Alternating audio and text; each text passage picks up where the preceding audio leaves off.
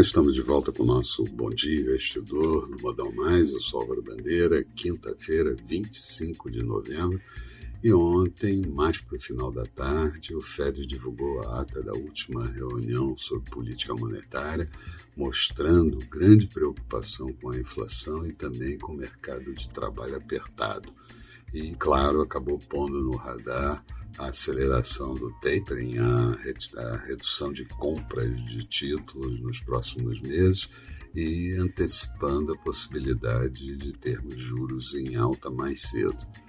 Com isso, no encerramento, a Bovespa ainda conseguiu registrar alta de 0,83%, índice 104.514 pontos, dólar fechando com queda de 0,25%, moeda americana cotada a R$ 5,59, Dow Jones praticamente estável, queda de 0,03%, e Nasdaq com alta de 0,44%. Hoje, mercados da área da Ásia, perdão, terminaram o dia com comportamento misto, Europa operando em alta no início dessa manhã e futuros do mercado americano também com leve alta. Aqui, como eu tenho dito, a situação só melhora de fato se o índice for para a casa dos 106 mil pontos.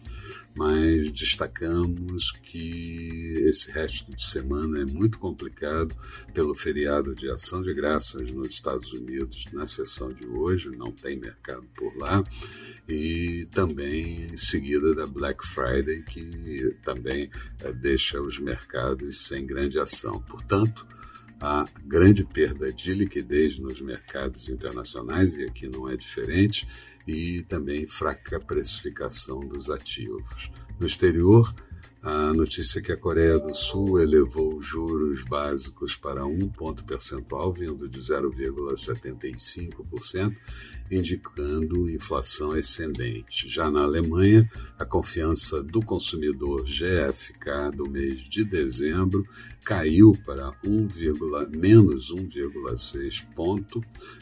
A previsão era que ficasse menos 1 ponto.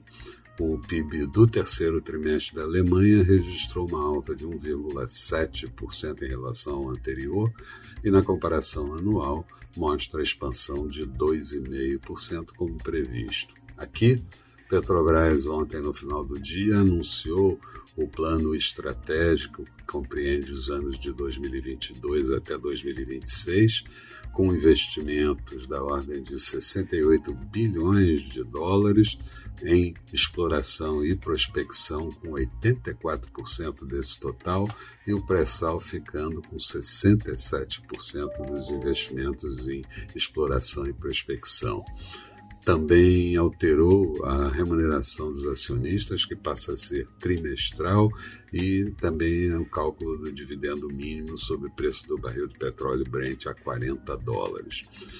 Governadores eh, pressionam uh, para que o relator retire uh, o Fundef, Fundef do teto da PEC dos precatórios, do teto de gastos, e já preparam ação no STF caso isso não aconteça. E o relator retirou o, o reajuste automático pela inflação do Auxílio Brasil. Na agenda do dia, vamos ter a divulgação do INCC, Índice Nacional da Construção Civil, a prévia da inflação do mês de novembro pela IPCA 15 e a nota do setor externo referente ao mês de outubro. Expectativa para o dia: Bovespa pode tentar buscar o terceiro pregão seguido de alta, mas os mercados da Europa estão enfraquecendo nesse momento, ainda no positivo, mas enfraquecendo, e isso deixa uma margem para que o mercado não seja tão positivo.